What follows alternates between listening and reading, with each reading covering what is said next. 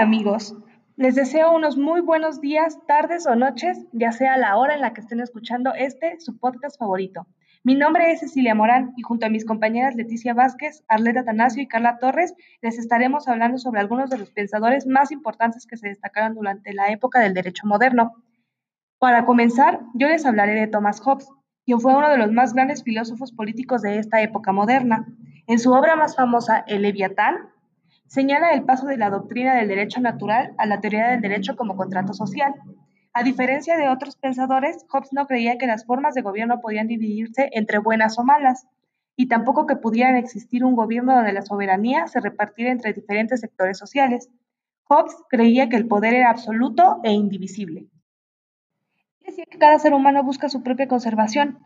En primer lugar, lo que da origen a la competición y la desconfianza entre los seres humanos, en el estado natural no existen distinciones morales objetivas, por lo que dicha competición da lugar a un estado permanente de guerra de todos contra todos, en el que cada cual sigue exclusivamente para la obtención de su propio beneficio. Dado que no hay lugar para las distinciones morales, no se puede juzgar dichas pasiones como buenas o malas. Podría parecer que Hobbes al hacer depender de las pasiones la acción de los seres humanos en el estado de naturaleza y al aparecer caracterizado tal estado como una guerra permanente de todos contra todos, un estado en el que el hombre es un lobo para el hombre, sugiere que las pasiones son un elemento negativo de la conducta humana, que el ser humano es malo por naturaleza y él mismo se encarga de rechazar esta interpretación. En el que es un estado de guerra permanente, el individuo depende para su seguridad de su propia fuerza e ingenio, no habiendo más límites para su acción que lo que éstas le impongan, ni pudiendo esperar la colaboración de otros para conseguir sus propios objetivos. Tal concepción del estado natural es una consecuencia de la consideración previa negativa sobre la naturaleza del ser humano y de sus pasiones.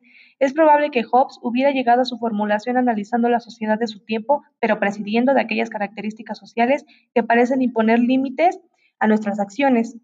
Este modelo carece de toda validez objetiva, como sabemos en la actualidad, dado nuestro conocimiento de la evolución del ser humano, pero Hobbes está formulando su hipótesis casi tres siglos antes del desarrollo y aceptación de las teorías evolucionistas y del desarrollo de la sociología, aunque es una hipótesis que le permite justificar y fundamentar teóricamente la existencia de un poder absoluto, del Estado absolutista, sin necesidad de recurrir al origen divino del poder, divinidad en la que, por cierto, él no creía. Después de haber escuchado todo esto, se han preguntado si el ser humano tiene algún interés de salir de ese estado de naturaleza, pero aún más importante, si se puede salir de él o si es su naturaleza tal que eso no sea posible. Investigar cuál sea la naturaleza del ser humano a fin de poder determinar si el estado de naturaleza es susceptible de ser abandonado o no, Hobbes distingue dos aspectos de la naturaleza humana. La primera, las pasiones que se inclinan hacia la guerra y la paz, y la segunda, la razón. Las pasiones que inclinan a los hombres hacia la paz son el temor de la muerte, el deseo de aquellas cosas que son necesarias para una vida confortable y la esperanza de obtenerlas por su industria. Después de haber escuchado todo esto, se han preguntado si el ser humano tiene algún interés de salir de ese estado de naturaleza, pero aún más importante, si se puede salir de él o si es su naturaleza tal que eso no sea posible. Investigar cuál sea la naturaleza del ser humano a fin de poder determinar si el estado de naturaleza es susceptible de ser abandonado o no, Hobbes distingue dos aspectos de la naturaleza humana. La primera, las pasiones que se inclinan hacia la guerra y la paz, y la segunda, la razón. Las pasiones que inclinan a los hombres hacia la paz son el temor de la muerte, el deseo de aquellas cosas que son necesarias para una vida confortable y la esperanza de obtenerlas por su industria. Al hablar del Estado como forma de organizar a una nación no era muy común para ese entonces, sin embargo, Maquiavelo había inaugurado en cierta forma esta tradición tan solo unas décadas antes que Hobbes. Pero Hobbes no solo llegó para continuar este pensamiento moderno, sino también para confirmar que el poder debía ser delegado en el Estado. Así concluimos con Thomas Hobbes. A continuación, los dejo con mi compañera Leticia que les hablará de Locke.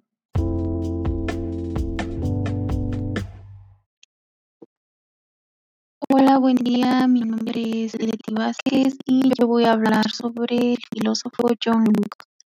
John Locke nació en Greenton en 1632, estudió en la Christ Church de Oxford y es uno de los principales pensadores empiristas y este decía que el conocimiento humano parte de la experiencia.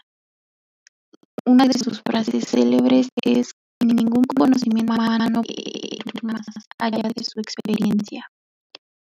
Es uno de los padres del liberalismo político, ya que establecía que la soberanía no está en manos del rey, sino de la sociedad. De ahí se comenzó con la idea de la democracia que hoy en día existe en la mayoría de los países del mundo. John Locke también escribió sobre pensamientos políticos y económicos.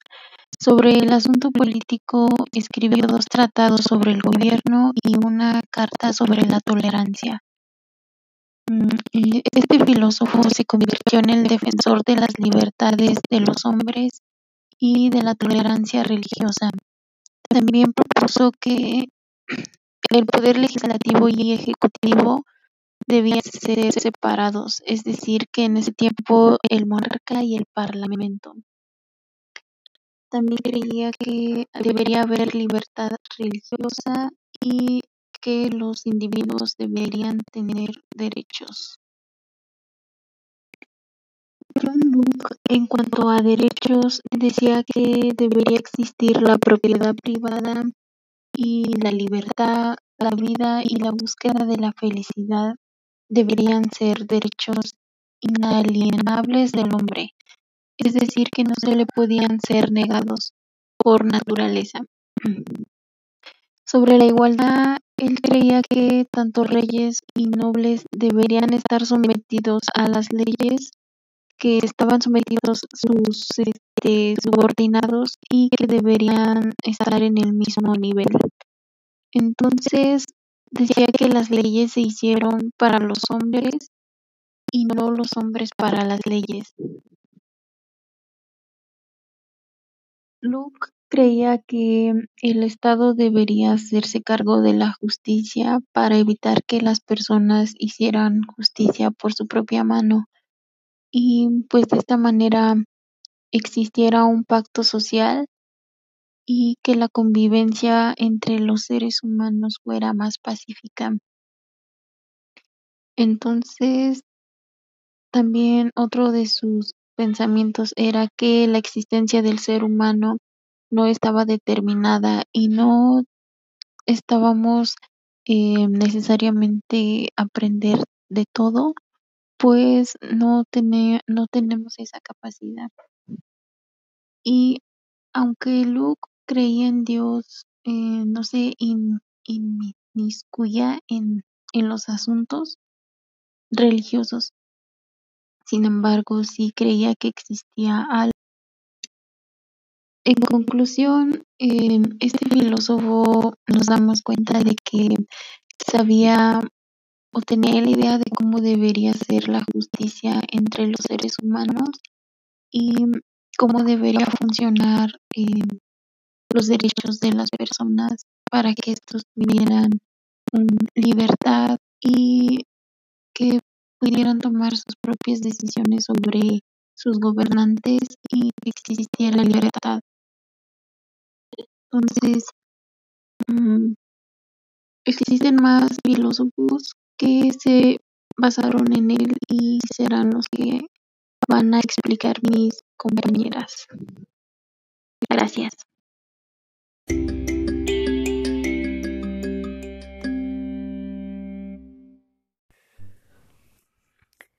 Hola mi gente, muy buenos días. Mi nombre es Carla Torres Asensio. Un saludo desde casa y aquí sus servidores. Hoy les voy a hablar sobre Jean-Jacques Rousseau eh, de 1712 y de 1778. Fue un célebre escritor y filósofo francés del siglo XVIII, demócrata, ideólogo de la pequeña burguesía, uno de los precursores ideológicos de los jacobinos. Sus concepciones filosóficas lo sitúan entre los, los deístas Rousseau. Reconoce la existencia de Dios y de un alma inmortal. Como dualista, se representa la materia y el espíritu como dos principios eternos. Creía que la materia era pasiva e inerte.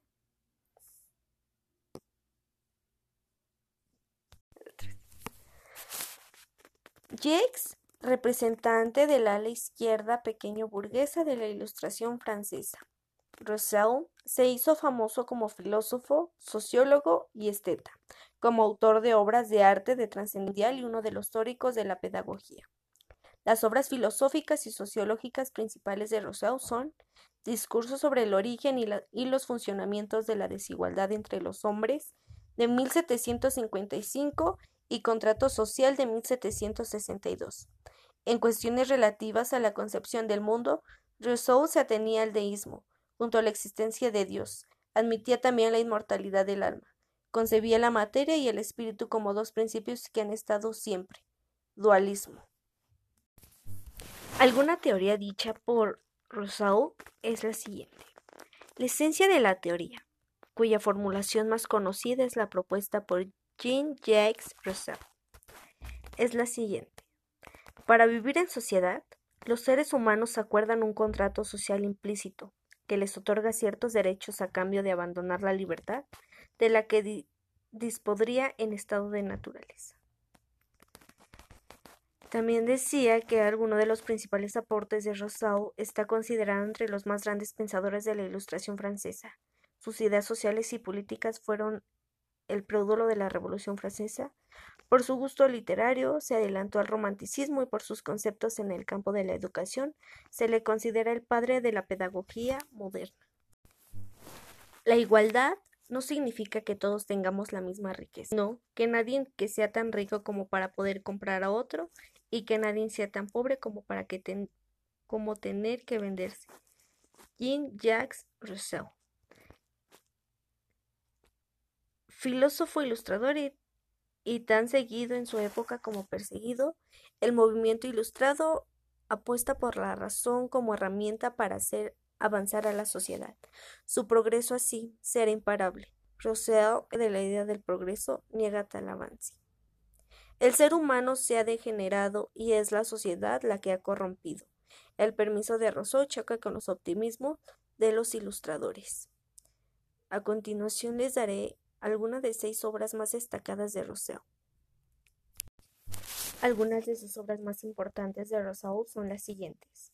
La Nueva Eloísa de 1761, El Contrato Social de 1762, Emilio de la Educación de 1762, Confesiones de 1782.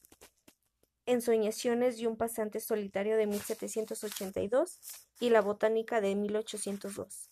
La Nueva Eloísa y el Contrato Social y Emilio son las obras más importantes del que predicaba con el ejemplo. La vuelta a la naturaleza, aquí estado originario donde el ser humano era libre, bondadoso y compasivo. La publicación de Emilio le trajo no pocos problemas al ginebrio, quien sufrió una dura percusión del gobierno y de la Iglesia debido a las grandes novedades en relación a la educación. Por esto, por hoy esto es todo. Muchísimas gracias por su atención. Buenas tardes.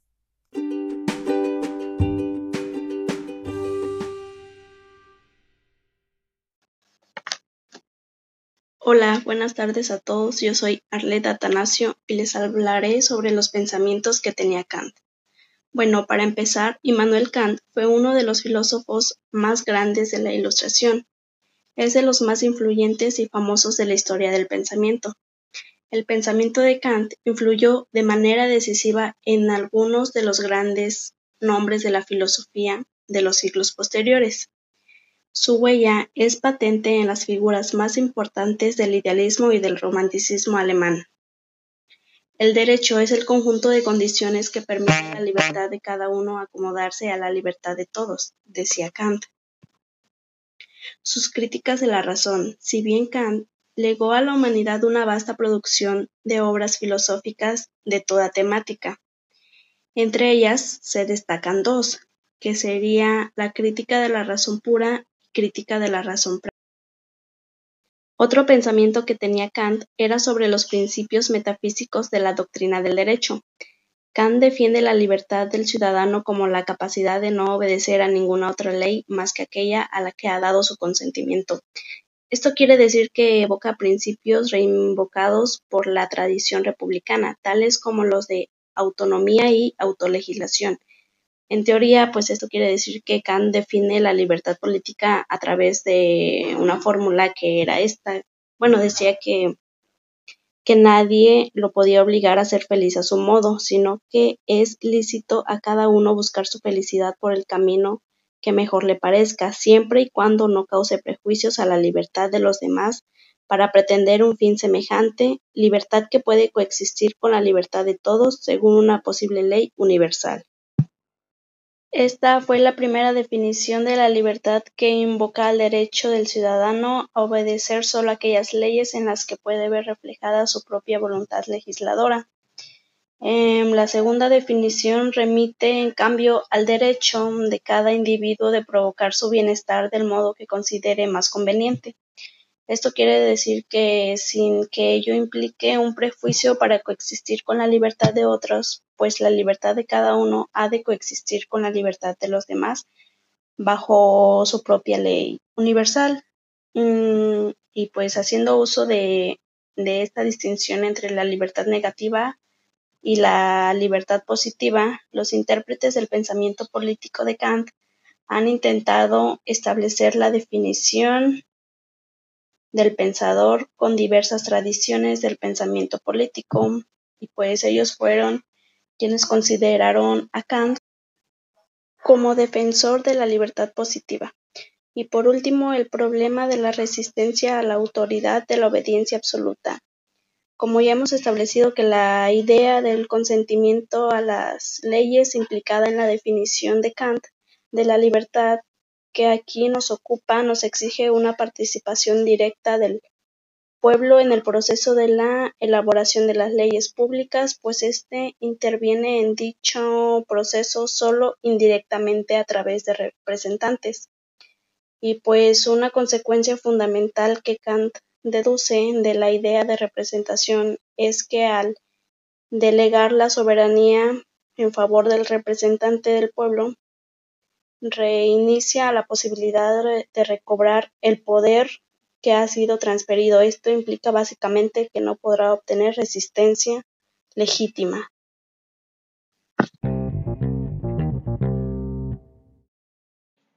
Y bueno, ha llegado la hora de despedirnos de este su podcast favorito. Les doy las gracias en nombre de todas mis compañeras y los esperamos en otro episodio de Le Dereché con las Peonias.